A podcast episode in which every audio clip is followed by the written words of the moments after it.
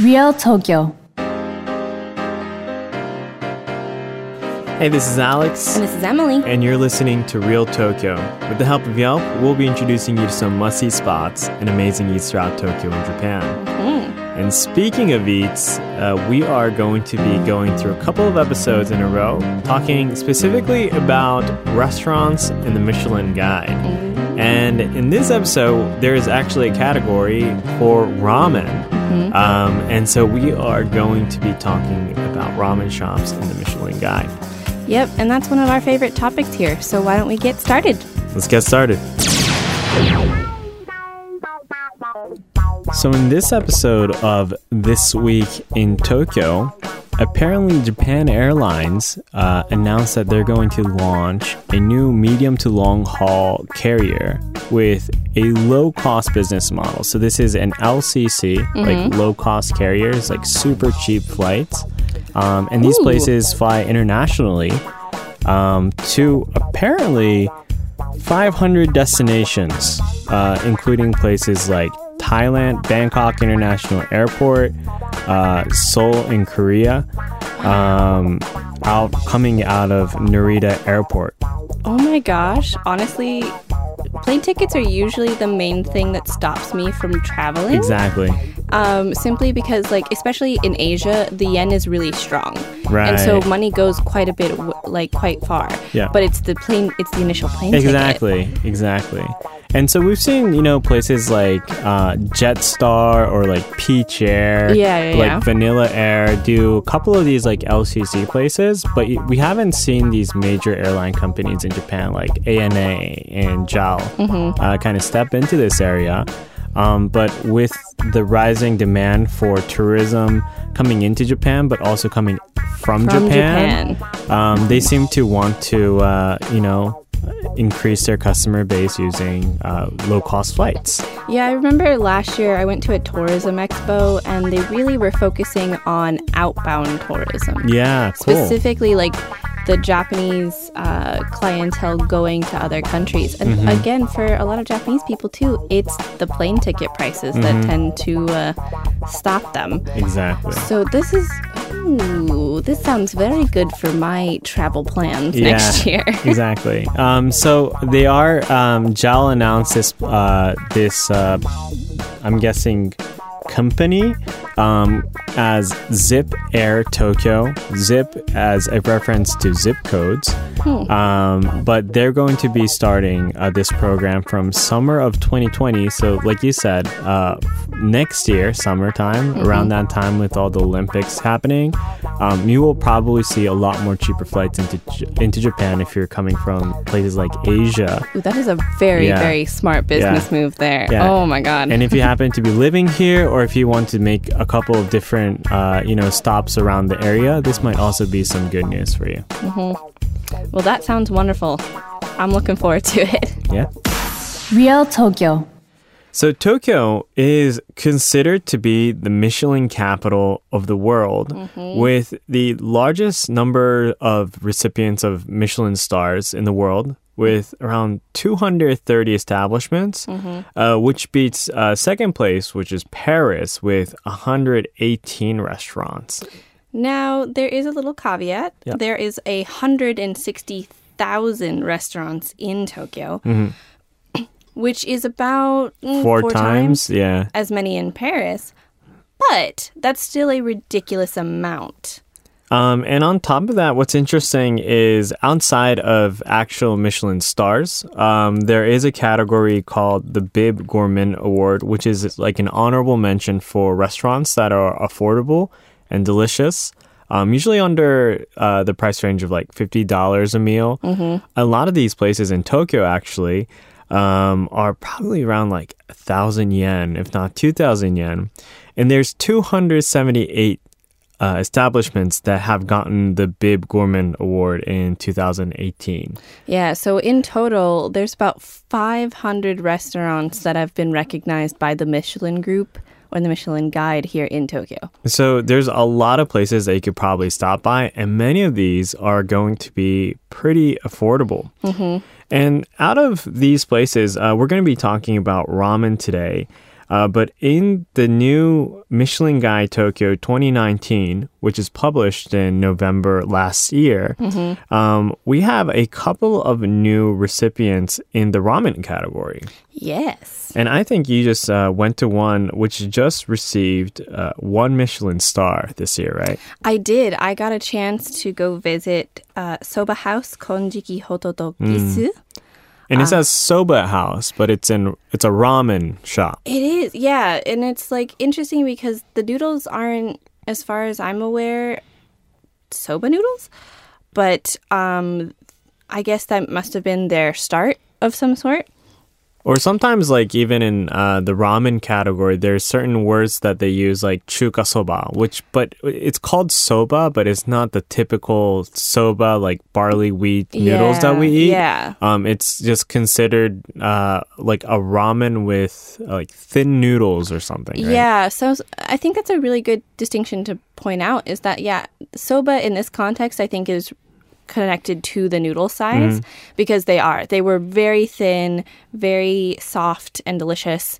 Um and I know some people like their noodles harder, some people noodles like them mushier. It's just how it's a preference thing. But I really enjoyed it.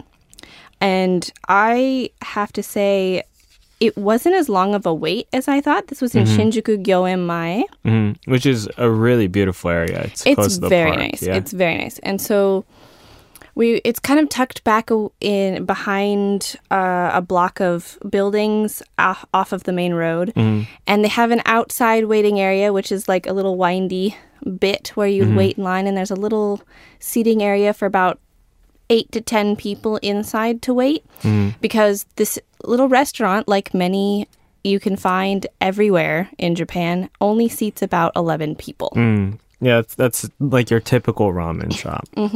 Yeah. So that on one end was like, it's really cozy, it's delicious, it was really great. And it was really, really affordable.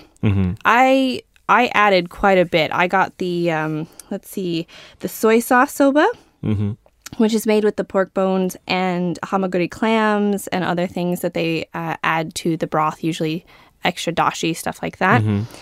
Um, then I got extra pork. I got an ajitama or a uh, boiled egg, a soft boiled egg, and I got extra onions. And it all still came to less than 1400 yen. Wow, that's great. Mm-hmm. And which is kind of like the standard price for like good ramen here. Yeah, Yeah. so I was actually anticipating maybe 2000 and no, pretty reasonable. And I think that's a really big part of this whole bib gourmand thing is is reasonable prices, um, especially because that's becoming more and more of an attractive point for restaurants. Is that they're both delicious and not really hard on the wallet. Yeah.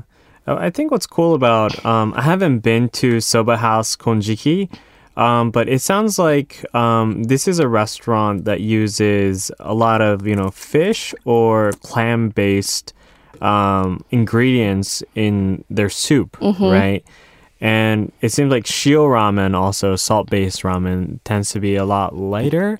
Um, and I feel like recently we see more and more of these uh, ramen restaurants that focus on delivering not a like a heavy tonkotsu based uh, ramen, which is still great. Uh, I kind of see more of the lighter, like kind of healthier ramen, a little bit more trendy. I actually talked about this with my friends when we went this week and how Yeah. like my friend was like I want to try the shio ramen. I want to actually really taste more of the broth. And I was like all right I'll take a sip out of that just to see. But we were talking about how much shio ramen has grown in popularity around Tokyo. Um, shio and sometimes miso but um, mainly the lighter thin um, almost more refreshing soups that aren't as uh, thick or aren't as rich. Um, and again, of of course, everyone has their preferences. Everyone likes what they like, but it's it's an interesting trend to keep an eye on, I guess, with new ramen restaurants and such. Yeah, and um, that being said, this place does use uh, you know pork bones, but not just as like the main ingredients. They also use uh, clams um, and other dried goods. I'm guessing like niboshi, like sardines and whatnot. There was also like porcini mushrooms, Oh, and good. oh my gosh, it was honestly quite wonderful. Um, and even though the the the soy sauce ramen uses pork bones in the broth, it wasn't that heavy Yeah. comparatively.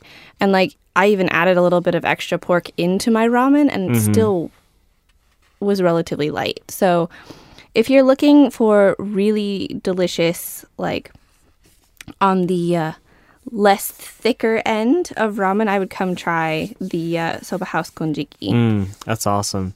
Um, also, uh, I'd like to add, um, mention another place. This isn't some place that uh, just received an award. I think it was in uh, last year's uh, Michelin Guide, um, but a place called Homemade Ramen Muginae, um, which is a relatively new ramen shop. Um, started like a couple of years ago, maybe like 2015 or something. Um, this place is a place that I've been wanting to go to for a really long time. And actually, I lived um, maybe like two blocks away from this place for like a year, um, but still haven't been able to go. And the reason uh, isn't specifically because it's super crowded. Um, it is really popular, um, but they have odd operating times. um, but what's really cool about this place is uh, they're um, they're, they're kind of like I don't know how to explain. It's it's like a almost like a new trend of ramen where everything seems very organic and healthy. A very light ramen, and they also their chashu, like the pork um, slices that you put in the the ramen, it's very light. Looks very beautiful. Um, looks very healthy in the photos. So there's a, a little less in the way of fat Exactly. attached not just to the meat but also like the broth and stuff like that. Yeah, kind of what I'd imagine like a hipster ramen to kind of look like. Um, and it looks incredible. And this place, um, I still haven't been able to go, so I can't really explain about how it tastes. Um, but what I what I would mention is that it it's a beautiful place. Um, it- it's run by uh, a young couple over here, and what's really cool is um, sorry, I said 2015 earlier, but I think it's probably 2017, um, where they've been uh, received uh, like rookie ramen shop of the year Oh, awards. like commendations and Yeah, different kinds of things. Exactly, it's so such a great place, but they've actually turned them down. Um, and I feel I feel like there there's probably more of like love for the craft here, and like more about just focusing on creating great dishes and keeping it really local instead of making it too, uh, you know, publicized and too. And th- that's interesting because I do think that also shows a trend in a lot of different kind of restaurants Mm-hmm. here in Tokyo. There's been a lot of focus on even things like farm to table Yeah. foods, um, a lot of things about how uh, how you can really use ingredients to their fullest. Mm-hmm. Um, because Japanese uh, palates really, really enjoy like the taste of Exactly. vegetables, the taste of meats, the taste Exactly. of like these flavors um, in their natural forms. Mm-hmm. And so I think that's a really interesting way to, I don't know, like separate yourself in that, yes, you're being given all of these accolades and everything, but you feel that it's not part of why you're making. Exactly. And and that's kind of like the impression that I get from what I hear about this restaurant. Mm-hmm. Um, and I do think they are farm to table. Uh, don't quote me on that, Mm-hmm. but it is a kind of place that it seems. And also the location that they're doing this is in Omori Kaigan Station, Oh, which is like not the most uh, like how do you say major part of the town. It's like uh, two stations away from Shinagawa, but more towards uh, like Kanagawa and Kawasaki. Yeah, it's south, not east or north. There's not much happening around that area, but they have this really cool restaurant just in that really homey neighborhood. That's that's honestly what I love about living in Tokyo a lot. Mm-hmm. And like even if you're visiting, you can pick anywhere Mm-hmm. and wander around and you'll find something fantastic, like a little sort of hidden gem or Yeah. anything like that. Um, and people in Japan do like lines. So if you see a line, it's probably delicious. Um, I will say, um, you know, this place, Omori, is, I would honestly say, there is a great uh, Saba restaurant, which is also super local and only fits like five people.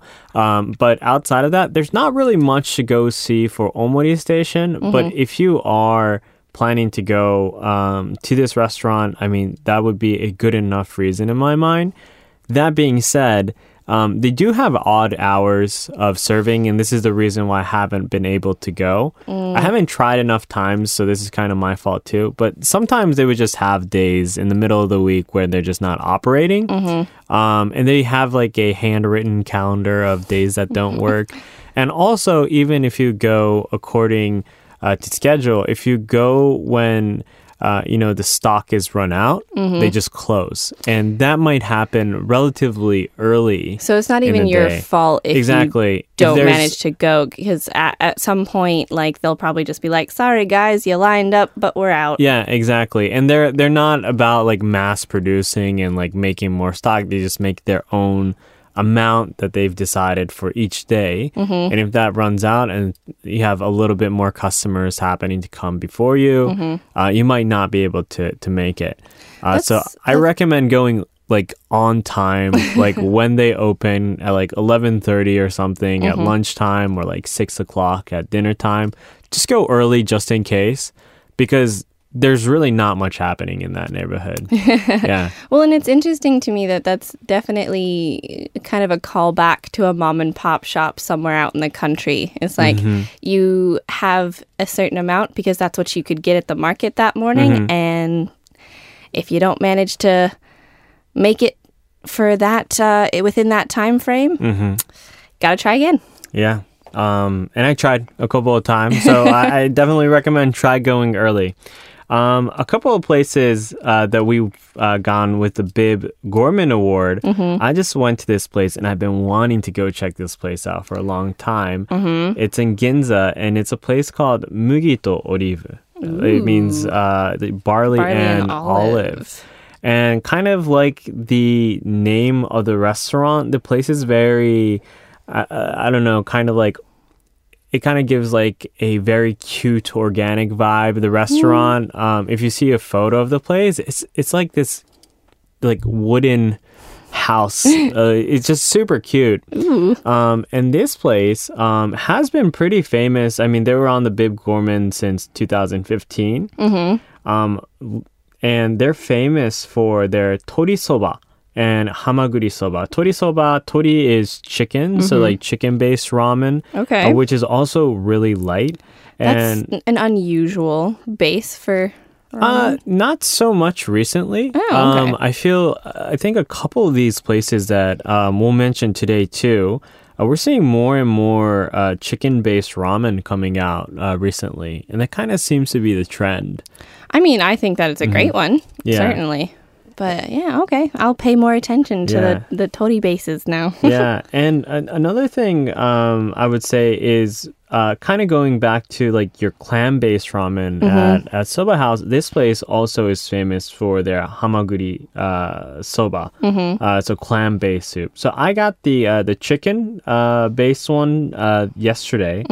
Um, but if you really want to mix it up, I think they have like a mix ramen uh, where you can uh, put in both like pork, chicken, and clam together. And so that's a different way of experiencing their ramen at the end of the day. Interesting. Yeah. And so I'm planning, it's pretty close to my work. So I'm planning to go like, um, you know, I tried the, the chicken. Next time I'll probably go try the clam. And then at, at the end, I'll probably go try the mix. It's not too far ma- from my work either, so Yeah. I'm, I'm gonna I'm gonna take a look out there. Location's pretty good too. Like, um, if you are in Ginza, there's a new building called Ginza 6 and it's right behind it. It's very close to Ginza Station.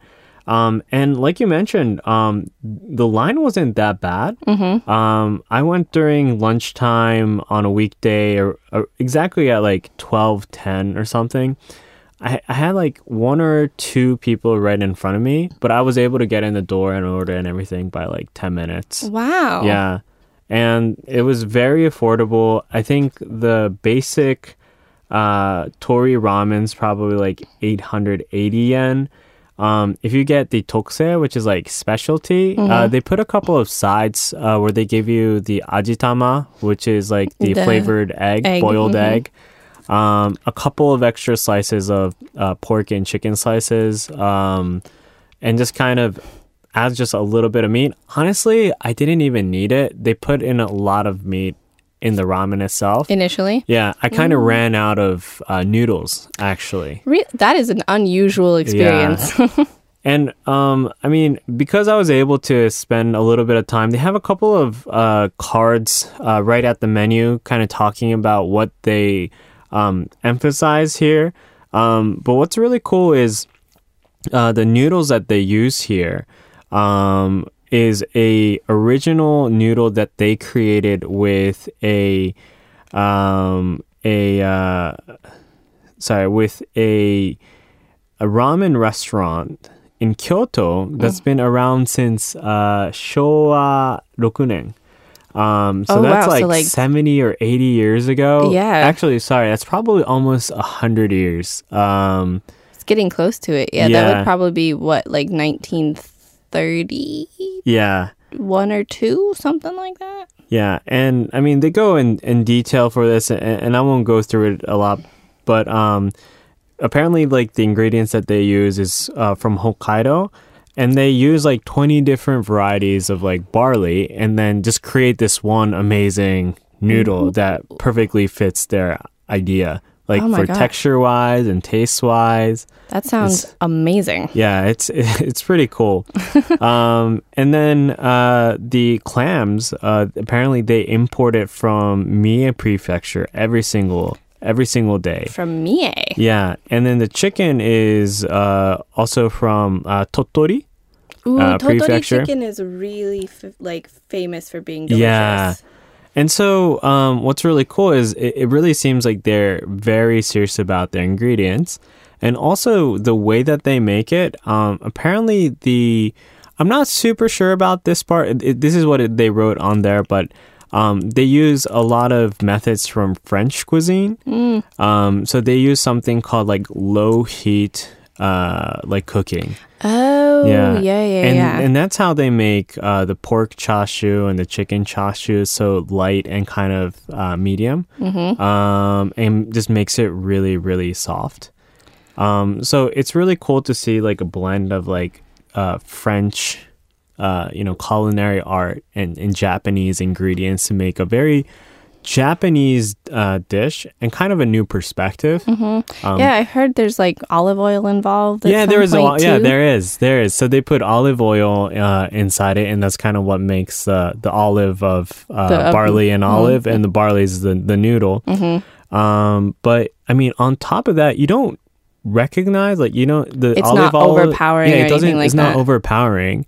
And it's like the clearest soy-based soup stock that I've ever had. Ooh, I really have to go visit. Yeah. This sounds fantastic. I'm I'm not the largest fan of like uh, uh, soy sauce, like soy based ramen, Mm-hmm. because uh, it's usually like the one that's done in like a lot of cheap fast food ramen shops. So And contrary to popular belief, it tends to be saltier. yeah, exactly.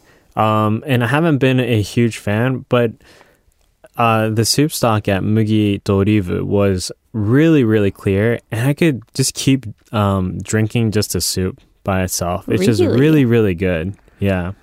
I don't think we've mentioned this, um, but did you have the option of kaedama? Did you have the option of more noodles at the end? Um, or I don't remember seeing any kaedama, but when you're ordering, I think you get omori. ah, okay. Um, so you could actually get more uh, ramen at the beginning. Instead of getting a second serving at the end. Yeah. Um, but if you ask, I'm sure there might be. One more thing that uh, caught my attention there, and I've been seeing this in a lot more ramen shops that, that focus on chicken based ramen. Mm-hmm. They also have tamago kake gohan, which is like uh, Like as a side? Uh, well, you could uh, order it as a side dish. Oh, separately. Um, oh, so separately. tamago kake gohan, for those of you don't know, is when you crack a raw egg over hot white rice Yeah. and put some on soy, sauce, and you mix it. And yeah, it's it's really amazing. If you're not into raw eggs, it's not for you though. um, but it's a really great dish. Give it a Um, shot when you're out in Japan. Eggs are a lot different here and Yeah. they taste a lot better. and they're a lot safer too. Yeah. yeah. Um, but uh, what was crazy was I think they only have like a certain amount of these eggs Hmm. every day. Um, but by the time that I went to the restaurant, it was already sold out. Oh. Um, and apparently, it's very, very popular uh, in that restaurant as well. So I think that's cute because it's such a like traditional Japanese comfort food yeah, that like the thought of buying it in a restaurant is kind of silly. yeah. But I guess they must have some really good eggs. Yeah, and I've tried. Um, th- this isn't a Michelin star place, but the the uh, restaurant nearby called Soranoiro. Um, that's also close to this uh, studio in Hanzomon. Um, that place is like a chicken-based ramen place. They also had tamago kake gohan there too, and it was really good. That's such an interesting association. But I guess here in Japan, there's quite a few foods that, like, if you have chicken, you're going to have egg with them. Yeah, yeah. I think there's like a strong. I, it's also like a branding thing too. I'm sure. Probably. Yeah. But, oh gosh, well, we always do this right around lunchtime. And goodness gracious, I'm getting hungry. So hungry. so hungry.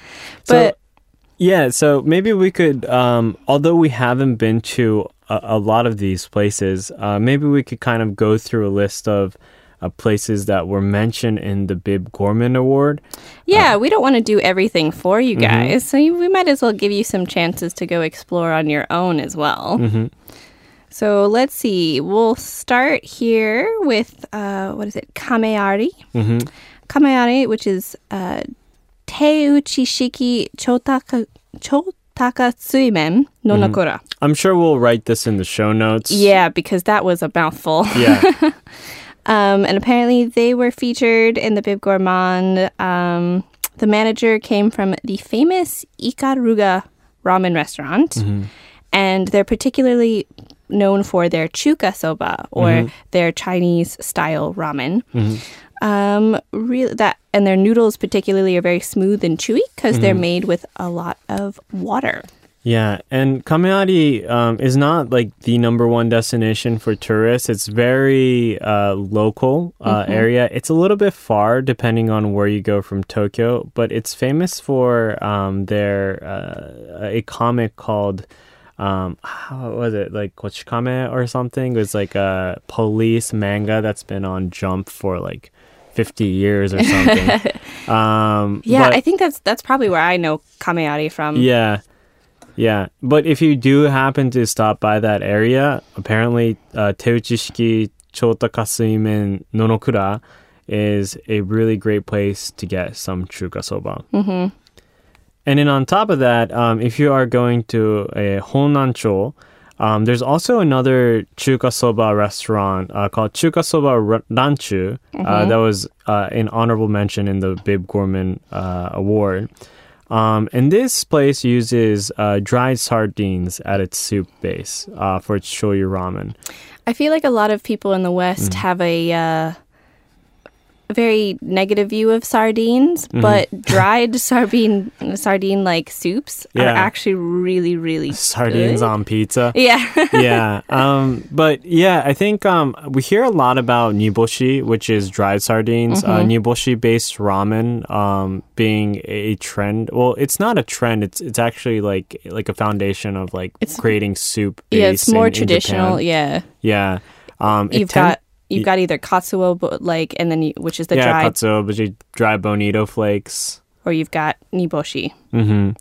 Yeah. Um. So I mean, we do hear a lot more and more of these uh, fish-based uh, ramen places uh, coming out.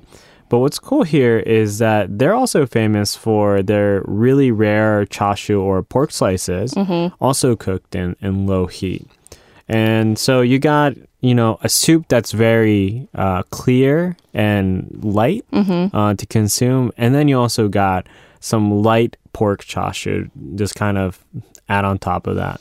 I think that's really interesting because it's almost like really good pho, where they put the pork Mm-hmm. Sli- the yeah, thin pork yeah, slices exactly. like almost Yeah. Mm-hmm. nearly like very rare, and then it cooks in the hot broth. Yeah, exactly. So that'll be an interesting place to go try. And then there's actually I don't know if our listeners know this rather. There's a part of Tokyo that's actually called Nagasaki. I did not know that actually. Got- yeah, it's it's out near Tachikawa, I believe. Oh, okay. That's also kind of not Tokyo. it's it's not really Yeah, Tokyo, no, but it's far. it's more Western Tokyo. I think, yeah, near Suginami. is- Yeah, even past that. yeah, Mm-hmm. actually. yeah. So he got in Higashi Nagasaki. So if you're out in Western Tokyo, which is is technically Tokyo, um, there's also Kane Kitchen noodles. Mm-hmm. And they actually so, uh, serve tanrei style noodles, which uh, they again they focus on this really clear, light soup. Mm-hmm. Even with the shoyu, it tends to be very like um, the word that comes to mind is usui, which I guess would be light, Mm-hmm. uh, but it's like almost transparent. Yeah, Uh, it, it's a type of sake Mm-hmm. that they use in cooking. So they do a lot with uh, these dried fishes. They have dried sardines, uh, bonito flakes, round herring, which I don't think I've had in uh, ramen before. yeah, um, and kelp. Uh, and the, all those are in, uh, ingredients in their soup, which they they also make by boiling whole chicken and the chicken bones in these uh, in this water with these uh, dried ingredients. So it sounds like they have a really interesting flavor palette going into a lot of these soups. But it's really interesting. They also have the chashu that's cooked at very low heat. Um, they use kiage shoyu, which is unpasteurized unpasteurized cool. soy, soy sauce. Um, so it's not as I don't know. It's probably got a lot more of like the fermented flavor to it.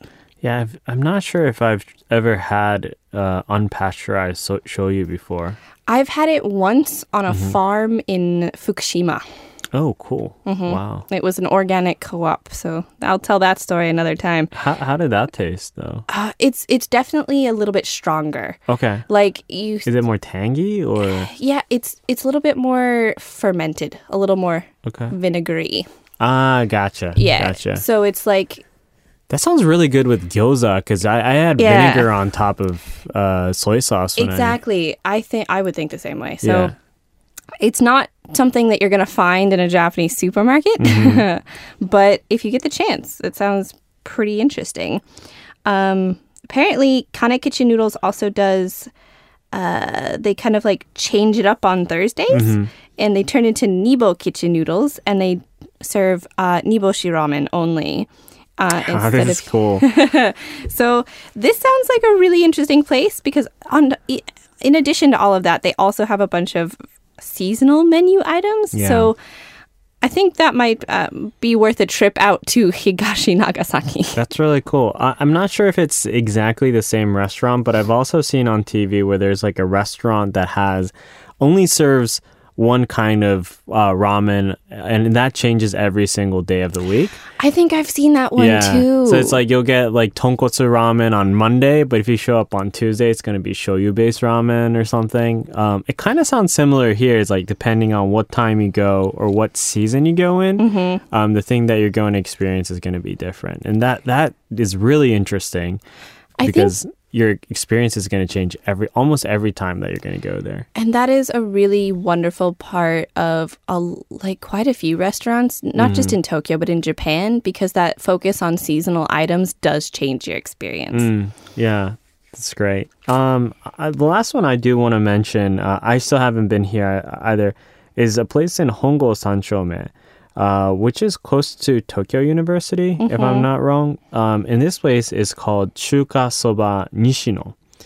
And, um, oh, to mention, uh, I guess, well, well, don't quote me on this because I haven't looked into it, but I guess chuka soba is just a former word of saying ramen because ramen apparently originates from Oh, yeah, uh, it's- China. it's so that, that's just, just pretty much what it is, is a different way of saying ramen, isn't it? Interesting. Okay. Okay, maybe- So we're learning something as well. Yeah, maybe I'll look into that and, and see what that means because I've always wondered, you know? I have too because there's definitely some, like sometimes you'll catch sight of chuka and you'll assume that it's Chinese food, which is how we say Chinese Yeah. food in Japanese. Um, but chuka soba is always a always ramen. Mm, So yeah. I guess it's how closely you adhere to the Chinese style versus a more Japanese version. I'm not quite sure. Yeah. But And so Chukasoba Nishino is it's a second store that came out of another popular ramen store called Ramen Koike, uh, which is in Kamikitazawa. Um, but uh, they're famous for their sansho soba, and sansho is like this uh, mountain herb spices or like Japanese pepper. Uh, and you could go to like Yoshinoya or any kind of like uh, donburi place, and they'll ask if you want to put sansho on top of it. It's do you, do you also use sansho in Tantan Men? Because I I think feel, so. Yeah, Yeah, it's yeah. that that kind of like weird mouth tingling. Yeah, pepper. yeah, yeah. It it it brings a uh, it tingles you, Mm-hmm. um, but it's like a pepper with some like mountain herbs in it. Interesting. Okay. Yeah, a sansho, sansho means like mountain herbs. Mm-hmm. Um, and they also have uh, dry sardines in here. So again, again with the Niboshi style ramen, Mm-hmm. um, and that's what they're famous for. What's interesting about this place is the reason why their place is called uh, Chukasoba Nishino isn't because the owner's name is Nishino. It's because the owner loves Nogizaka 46, which is a uh, popular girl band group over here, and there is an idol named Nishino Nanase um, in this group, and so he dedicated this This store this to her. whole restaurant to Yeah, her. this is very Japanese, um, and also yeah, it's We've definitely talked about idol culture on the show before, but this is just next level, you know. I don't know if Nishino-san has actually gone to this place. I'm sure she has, Um, especially if that's a well-known fact, she must have. yeah, it's good and- publicity. Yeah, and it's a Michelin star restaurant. Nishino-san, please go to Chuka Soba Nishino if you haven't yet. Uh, the owner loves you, um, and they have really good sardine base uh, ramen. Um, but yeah, no, the, you know, all these places uh, in very different neighborhoods, um, very affordable, very delicious, um, have very different styles of ramen in each of these places. My recommendation is if you are happening to stop by places like, uh, you know, Higashi Nagasaki or Kameari or Hongo Sanchome, very different experiences city-wise. Yeah. Uh, from like middle Tokyo, like Roppongi, Shibuya, all these, you know, tourist destinations. And if you happen to be going to these places, these are great ramen places to check out, and they're not going to break the bank. So Yeah, I I think- definitely recommend it. I think what we're going to see a lot of um, as we go through these talk these talks about Michelin starred restaurants is we're going to see a lot more outside the beaten paths, right? Like obviously you've got your really expensive ones in Roppongi and Akasaka and Aoyama and Shinjuku and all of that, but there's so much more to f- Tokyo and to food in Tokyo mm-hmm. than those major hub Yeah. stations. And so really if you get the chance and even especially if you're not leaving Tokyo when you come to visit, mm-hmm. take a walk along some of these less Yeah. famous places. Yeah, go to Omori Kaigan. You know, I mean, it is a great neighborhood. It just doesn't have that many Like things big, to shiny do. Yeah, there's just a lot of houses there. But go get homemade ramen, Muginae. It looks amazing. Or if you are in Ginza, I mean, you know, um, Yeah. Mugi to Olive is really accessible, really great food. especially Yeah. in a part of Tokyo known for its high-end, very expensive restaurants and shopping. So, Exactly. Um, I mean, price wise, it's probably the same as going to like Ichiran or Ippudo. Mm-hmm. Anyways, d- go try something that you can't try in New York City. Yeah, I I was uh, actually wanted to touch on that. Like, for those of us, especially in the West, who if we had any sort of Japanese food growing up, it was like cup noodles. Um, Great, still love it. Oh, definitely. But like, I remember when we had uh, two ramen restaurants in my entire hometown. They literally were two doors down from each other. Probably owned by the same person. Probably. but it was really funny because like there was definitely a difference between the two. Um and but we didn't know that. Like Mm-hmm. people in my hometown were like, "Ah, noodles in a bowl. Yes. Yeah. Good." And so even though they tried to differentiate each other uh, themselves from each other, wasn't really happening and they were both the ramen restaurant Mm-hmm. downtown. So come out to Japan, come see the intricate differences that you can find Mm-hmm. between these different types of one category of Yeah. food and explore a finer tasting arrangement, I guess. Yeah. And, you know, although we focused on Michelin star uh, or honorable mention um, ramen shops in the Michelin Guide today, there are so many amazing ramen shops throughout the city. And we have taken an episode where we ask a specialist of ramen, or the guy has gone over like a 100,000 ramen places uh, or, or something. Um, I forgot the exact number, but uh, the episode is called, you know, the specialist, uh, you know, ramen if you just look it up on uh, Real Tokyo FM, I'm sure you'll find it. Mm-hmm. But when I was talking to him, one thing he did say is you'll see a lot of tonkotsu ramen across the world. Even if you go to the US or Europe, you'll probably see a lot of tonkotsu ramen.